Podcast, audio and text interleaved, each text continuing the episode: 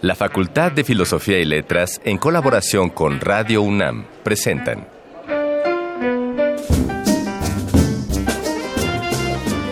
Lecturas de pasillo y debates de jardinera. Pensamientos de biblioteca y encuentros de ludoteca. Cátedras extraordinarias fuera del aula.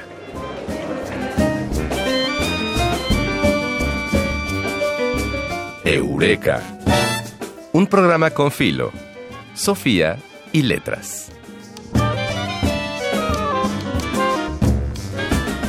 No negaremos las virtudes y los placeres del descanso vacacional muy necesario, pero les mentiríamos al no decir que sí, la, la neta, la neta extrañamos a los alumnos. Esta semana terminarán las vacaciones administrativas de la UNAM y nosotros Ignacio Escárcega y Ana Mari Gómez, nos encontraremos listos para recibir a los alumnos de nuevo ingreso en la que se convertirá en su alma mater. Coincidirás conmigo, Ana Mari, en que como profesores buscamos continuamente modificar los recursos didácticos para pues adaptarnos a todo, a los cambios tecnológicos, las necesidades profesionales, el día a día en nuestra vida social, en fin, los tiempos, los alumnos, los cuales, claro, son la mayor evidencia de los cambios generacionales. Y uno de los recursos didácticos que han sido de gran eficiencia en los últimos años, pues es el apoyo en eh, audiovisual películas, documentales y si mucho me apuras, hasta series. Y con esta temática, la de las películas, el cine, es que hemos preparado el Eureka del día de hoy. Oye, padrísimo. Justamente te iba a decir que en Arcón Mascarones extraeremos una entrevista nada menos y nada más que con Luis Buñuel, uno de los nombres más legendarios del séptimo arte en español. También hablaremos del cine como elemento de apoyo en la formación educativa dentro y fuera de las aulas de la Facultad de Filosofía y Letras y por ello en 3 de 10 nos acompañan en esta sesión Santiago Camacho y Gabriel García, estudiantes del Colegio de Estudios Latinoamericanos, mejor conocido como CELA. Como CELA. Y en Voces de la Alameda oiremos la última recomendación literaria de este periodo vacacional que ya se terminó, pero que qué padre se haya terminado. Y para terminar, aumentaremos nuestra colección de secretos cuando Cassandra, alumna del Colegio de Literatura Dramática y Teatro, nos abone su experiencia sui generis. Ojalá encuentres en este contenido, tú que nos oyes, algo que sea de tu interés. Estás escuchando Eureka, un programa con filo, Sofía y letras.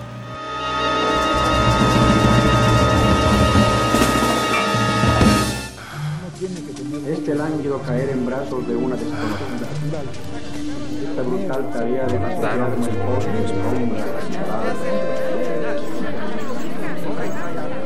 Las palabras que edificaron nuestro presente.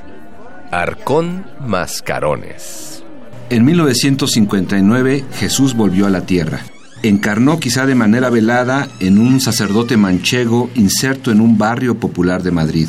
En realidad, esta encarnación había ocurrido en 1895, cuando Benito Pérez Galdós publicó su novela Nazarín con esta temática.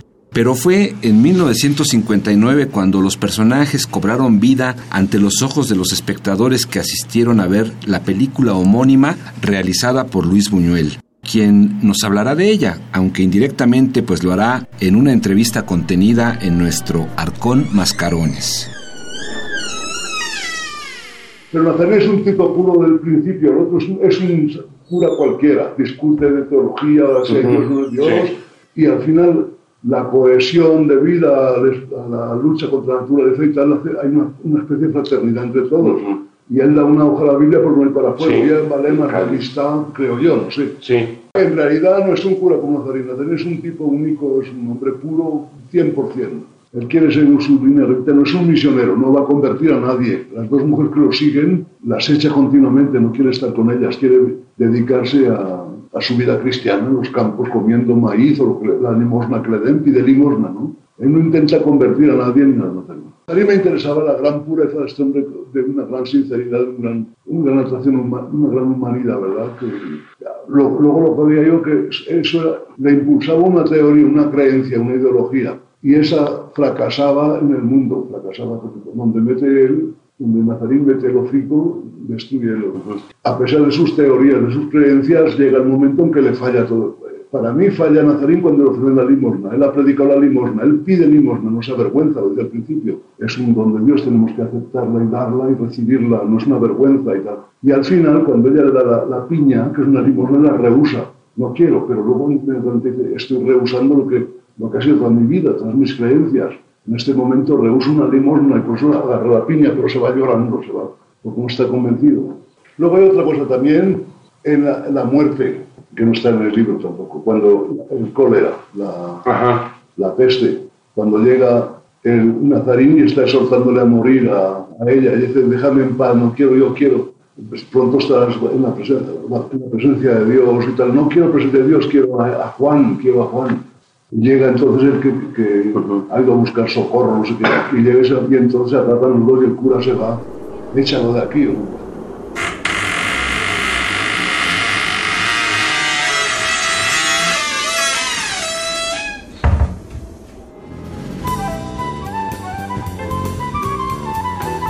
No siempre se dice todo lo que se sabe, pero este sí es el lugar.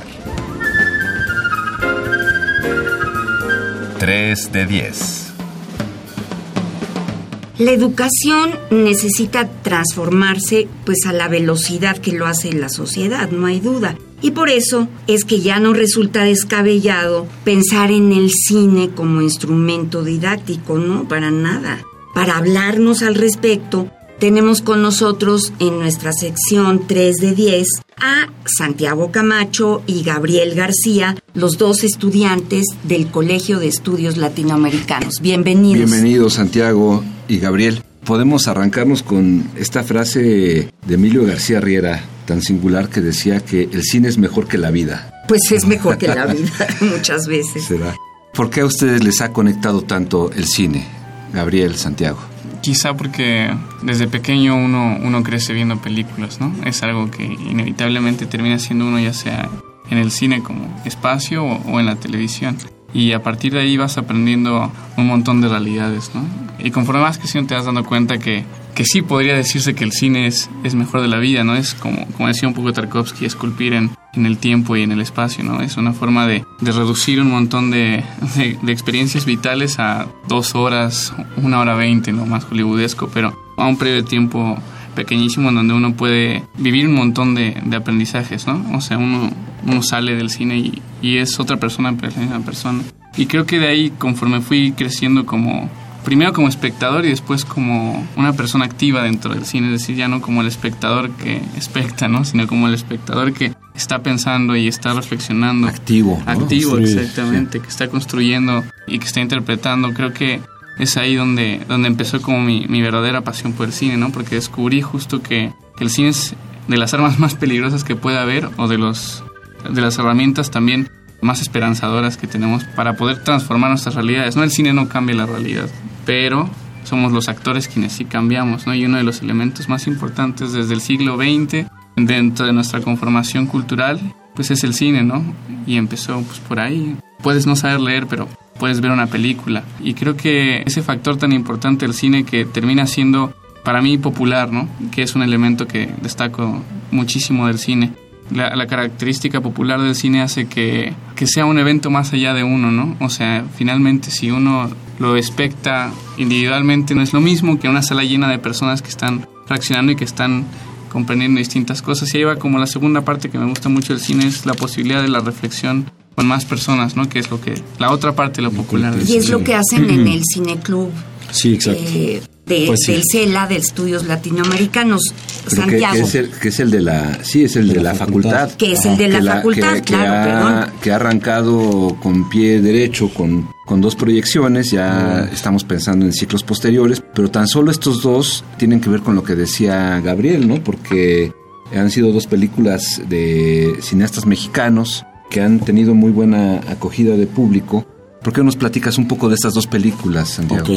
Bueno, no, si les parece bien, igual presento un poco cómo se llega a la idea del cine desde Latinoamérica. En mi caso, Yo vengo de una familia de cineastas. Mi papá en paz descanse era un cineasta mexicano. Entonces yo tengo contacto con esto desde chico. Mi mamá, por otro lado, se dedica a la difusión de la ciencia. Ella trabajó mucho tiempo en Universum, en la revista de Cómo ves. Entonces yo desde chico aprendo mucho la cuestión de, bueno, si el cine tiene un valor importante, esta cuestión de la difusión, la cuestión de meter, o sea, de, la expresión de ideas o situaciones concretas de un tiempo a otros tiempos, etc. Pero también desde mi mamá aprendo mucho la importancia de que las ciencias sociales o las ciencias naturales, etcétera, el conocimiento en sí, si no se difunde, no, no funciona de la misma forma, ¿no? Yo tengo esa formación bastante, ¿no? Entonces, bueno, yo salgo de la prepa un poco sabiendo que me interesa mucho el cine, no sé muy bien qué hacer, voy a viajar con un amigo durante siete meses por América Latina. Y ahí es en realidad donde me doy cuenta de, bueno, en principio el potencial de la imagen, ¿no? El potencial de lo que se vive, de lo que se ve, de, bueno, en las diferentes herramientas, digamos, ¿no? Para, para entender una situación, los sonidos, etc. Y entiendo como en América Latina, además, pues hay muchas cosas que para mí tienen mucha importancia y que se vean, que no se ven, que no se comparten, ¿no? Que no es tan fácil acceder a este tipo de, realidades. Esto a mí me hace decir, bueno, voy a primero estudiar una carrera que me dé estas bases teóricas para entender cómo expresar el cine, digamos, ¿no? Porque para mí el cine en sí no es nada como tal, digamos, ¿no? O sea, la forma es interesante, puede ser bonito, etcétera, pero para mí pues, lo interesante es justo la relación entre forma y fondo. Y bueno, ahí es donde entra con nosotros eh, la idea de este cine club. La idea de este cine club es utilizar el potencial del, del, cine, partiendo ya de películas que tienen contenido político, contenido social, crítico, sobre todo de temas actuales. Y nosotros lo que hacemos es conectarlo, vincularlo con la comunidad estudiantil, a través de este espacio del nuevo auditorio, ¿no? Un espacio muy agradable. El muy, Foro José Luis Ibáñez. El Foro José Luis Ibáñez. Muy, muy buen espacio, muy buen sonido, una imagen increíble, un proyector de primerísima calidad. Y entonces, bueno, al proyectar esto y nosotros invitar académicos de la misma facultad que tengan conocimiento sobre el tema que se está exponiendo, eso hace que se, pues, se invita, ¿no? Te digo, a la comunidad estudiantil a participar en discusiones a través del cine. ¿No? Es utilizar, como nosotros decimos, es el cine para dialogar. Romper la idea de que uno va al cine a y comer palomitas. A comer palomitas, digamos, ¿no? Solo la, la cuestión de la sobrevalorización del entretenimiento, ¿no? O sea, va más allá para nosotros, ¿no? Sobre todo como estudiantes del Colegio de Estudios Latinoamericanos, etcétera, ¿no? O sea, también la importancia del cine como herramienta de contar historias, ¿no? Así, básicamente así es sencillo, ¿no? O sea, como contar historias y a través de contar historias y nosotros también, pues te digo, lo que ofrecemos es no solo la cuestión de la historia en sí del cine, sino politizar la exhibición, ¿no? O sea, un poco la cuestión de que la exhibición también puede ser politizable. Politizable en el sentido de, podemos crear argumentos, podemos crear diálogos. El otro día nos acompañó Berardo González con su película de La libertad del diablo. Entonces, bueno, el tema del narcotráfico. Estuvo, Alberto Cortés antes. Estuvo Alberto Cortés con su película del maíz en tiempos de guerra, que bueno, son dos temas muy relevantes, ¿no? La defensa del maíz, qué vamos a opinar en el futuro sobre los transgénicos, ¿no? Cómo entrarle, cómo no entrarle, hasta dónde. En el presente ya. En el presente ya, sí, sí, sí, exacto. Invitamos, te digo, a este investigador Luis Felipe Crespo, que él es experto en maíz. Entonces, eso hace que las preguntas del público sean tanto de cierta forma técnicas, cómo se crea la película, cuál es la intención de la película, pero también no sé, preguntas como... Se enriquece, se, enriquece, Santiago el proceso formativo, además, ¿no? Es lo que nosotros pensamos, que nosotros lo que podemos ofrecer a través de esto es una vinculación entre académicos, estudiantes y cineastas, claro. que se traduce en diálogo, en profundizar temas, de una manera que pues, para nosotros es muy importante, que es colectivo, ¿no? Es nosotros, pues también ser latinoamericanos, ser latinoamericanistas, etcétera, pues creemos fielmente en la colectividad, en la construcción de espacios comunes, la politización de, de los mismos espacios de la facultad, ¿no? Desde el diálogo, etcétera. Entonces, bueno. ¿Ustedes dirigen el diálogo, Gabriel y Santiago? Pues no, justo creo que esa es la parte más importante que nos queda muy claro que somos facilitadores de alguna forma, ¿no? O sea, ponemos, vamos a decir que todos los ingredientes para que la discusión y el diálogo se dé en ese espacio y no seamos nosotros quienes tendencialmente marquemos la tirada política, ¿no? Que si bien podría hacerse, no es nuestra idea, ¿no? O sea, nosotros sí tenemos ciertas líneas políticas, pues personales medio, medio claras, ¿no?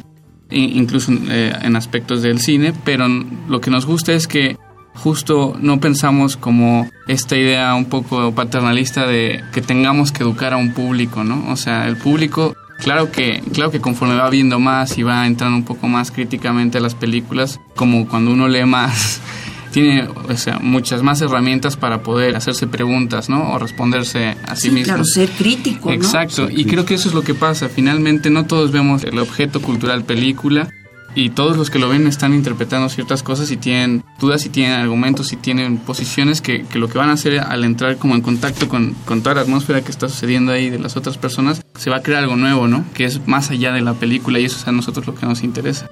Porque claro. ahí es donde, donde la semilla de la película, si nadie ve una película, Exacto. pues la, la, película no existe, ¿no? Exacto.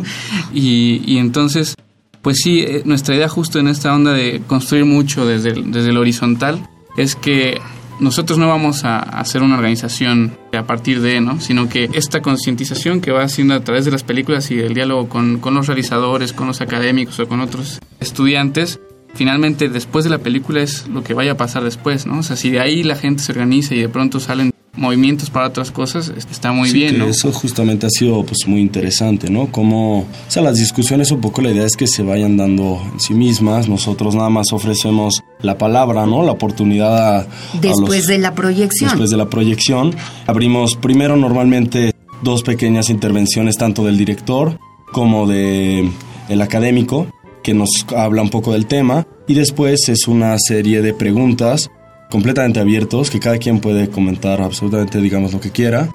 Y entonces eso, la, la, discusión se va construyendo en sí, digamos, ¿no? Nosotros no vamos como agarrando y dirigiendo, sino la, la idea es más bien que el espacio sea, digamos, democrático en ese sentido, ¿no? Una pregunta importante, perdón. Ahí van los estudiantes de la facultad, pero ¿cómo convocan al resto de la comunidad universitaria?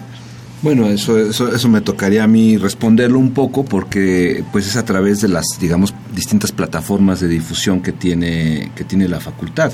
Pero ahí claramente el objetivo central pues sería nuestra población de la facultad, que es a quien está pensada y dirigida pues este tipo de iniciativas. Pero si viene alguien de ah, no, ciencias sí, sí, políticas, pues se entera, se entera y lo ciencias ve, naturales pueden Sí, entrar, claro, claro. claro. O sea, por ejemplo, para la película del maíz, yo fui personalmente como a pegar ciertos carteles, unos amigos me, acompañaron, me ayudaron. En ciencias, por ejemplo, justo se dio en el marco, no sé si recuerdan, de esta, esta plática, esta discusión acerca de justamente los transgénicos que participaron, muy, muy interesante, participaron varias personas, varios días incluso. Entonces, en ese marco, nosotros íbamos, invitábamos a las personas, ¿no? Como, bueno, para continuar la discusión, para ahondar la discusión, los invitamos a, a ver esta película, ¿no? Entonces, un poco para responder tu pregunta, un poco también utilizando, como dice, las plataformas, ¿no? Nos han ofrecido también carteles, utilizamos también pues mucho las redes sociales, ¿no? Que ahora crear un evento y básicamente se mueve solo, ¿no? Como en realidad también me parece que son eventos padres, eventos que tienen contenido interesante. Tienen razón de ser, ¿no? Exacto, o sea, no solo es vengan y entreténganse, es un poco lo que les digo, es entretente pero construye, ¿me entiendes? Claro. O sea, un poco romper esta idea de solo el cine sirve para entretenerte y comer palomitas y se te olvida cómo se llamaba, de quién trataba, ¿no? O sea, pues no se trata solo de eso, ¿no? O sea, por favor, se trata también de entender su potencial como narrador de historias, sobre todo, pues nosotros una vez reiterando como estudiantes de, del Colegio de Estudios Latinoamericanos, uno de los temas que más tratamos, pues justamente es la subalternidad. Todos estos sujetos olvidados, estos sujetos más o menos orillados a las periferias, que son pues, una gran, gran cantidad de personas, ¿no? Entonces, bueno, el cine es una manera de al menos ponerlos en el centro, decir, ok, esto está existiendo, ¿no? O sea, esto está sucediendo. Y entonces, bueno, cámara, nosotros como estudiantes de la facultad, de la universidad en general, ¿qué vamos a proponer?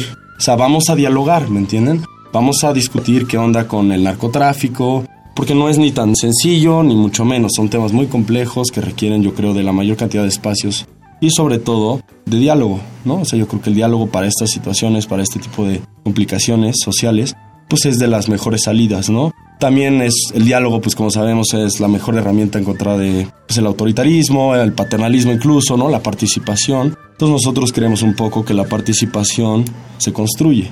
Claro, Entonces, y eso, eso lo hacen con la mm, Secretaría de Extensión, Extensión, ahí lo de trabajamos. habrá- Extensión Académica y eso es Ignacio Escárcega, debo decirles. Bueno, pues habrá que estar pendientes de estos nuevos ciclos que se vienen, en el ciclo escolar que arranca. Y para cerrar la charla, que siempre se nos va como agua, Pero Gabriel como agua. Santiago, pues estaría increíble que nos dejaran alguna recomendación musical con la cual hacer una transición entre esta sección de entrevista y lo que nos resta del programa. Pues bueno, yo había pensado, eh, se me ocurrió rápidamente, eh, un cantautor brasileño que hace un funk increíble, que se llama Ah. Tim Maya. Ah, está Tim bueno Maya. eso. Un funk brasileño increíble. Gracias, Gabriel y Santiago.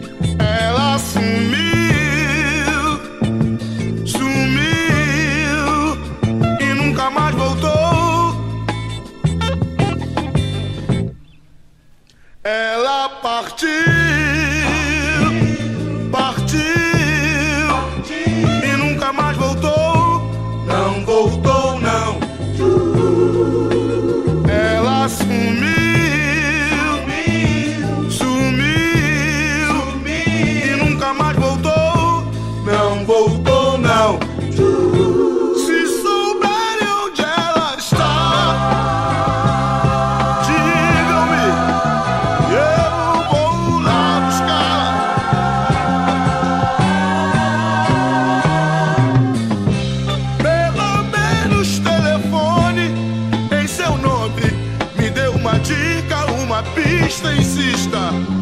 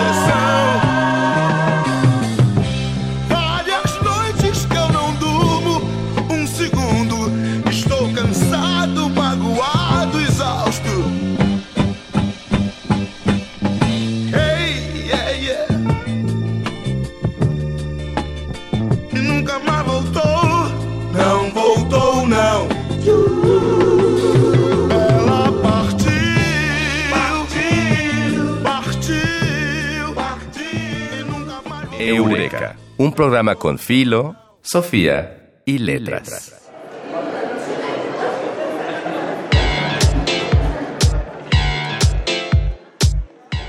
Voces de Alameda, tu agenda radiofónica de la facultad. Nuestra última recomendación literaria de este periodo vacacional es Galería de Palabras, la variedad de la ecfrasis de Irene Argigas Alvarelli. No se dejen abrumar por el subtítulo. La ecfrasis es, a grosso modo, la descripción verbal de una representación visual.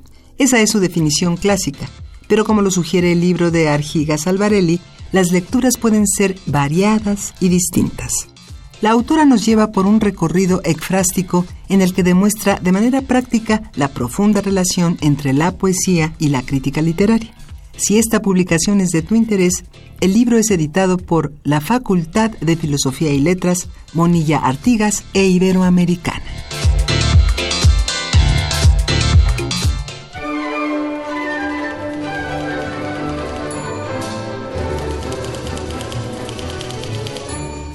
Hay cosas que no está de más saber. Yo solo sé Mucho hemos escuchado sobre las anécdotas ocurridas en la Facultad de Filosofía y Letras que van de lo gracioso a lo emotivo, situaciones de extrañeza o de poética cotidianeidad que aún así no sembraron un precedente para la anécdota de que Cassandra, alumna del Colegio de Literatura Dramática y Teatro, está por contarnos. Una que podríamos titular La quema de un pumabús. Madre mía. Esto es Yo solo sé.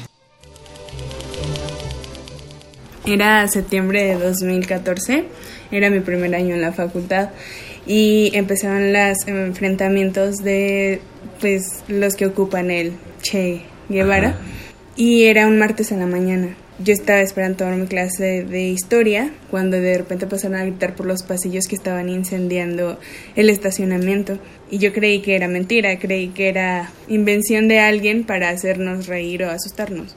Pero cuando nos dimos cuenta que toda la gente estaba corriendo, salimos al estacionamiento y la parada de Pumos estaba incendiada. Y varias cosas también, eran llantas, botes de basura. Y yo volteé con mis compañeros y creí que de verdad estábamos en una serie como The Walking Dead o en alguna así sociedad en anarquista y todo. Y de repente llegan los granaderos. Pero lo más, más gracioso de todo eso es que el maestro nos mandó un correo diciendo de, bueno, yo vi que estaba eso muy mal, entonces me regresé a mi casa, espero que ustedes no estén ahí. Muchas gracias, Cassandra.